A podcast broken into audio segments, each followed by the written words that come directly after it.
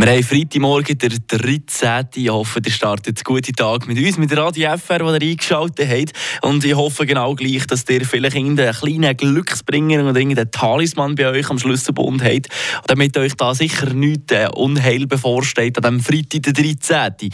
Unser Radio FR-Produzent, der Joel, der hat sich mal heute Morgen mit dem Begriff Aberglauben auseinandergesetzt.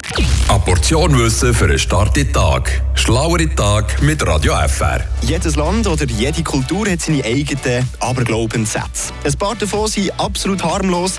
Zum Beispiel der Talisman oder eben ein Glücksbringer, den man mit sich mitträgt.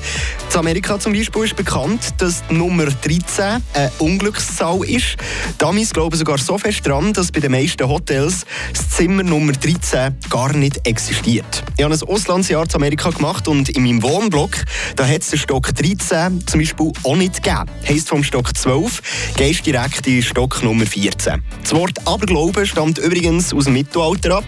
Die Römer haben zum Beispiel alle nicht römerischen und fremden Kulturen als Superstitio bezeichnet. Im Deutschen sind wir vom Wort Antiglauben zu Aberglauben gekommen. Und darum euch ganz viel Erfolg an diesem Freitag, den 13.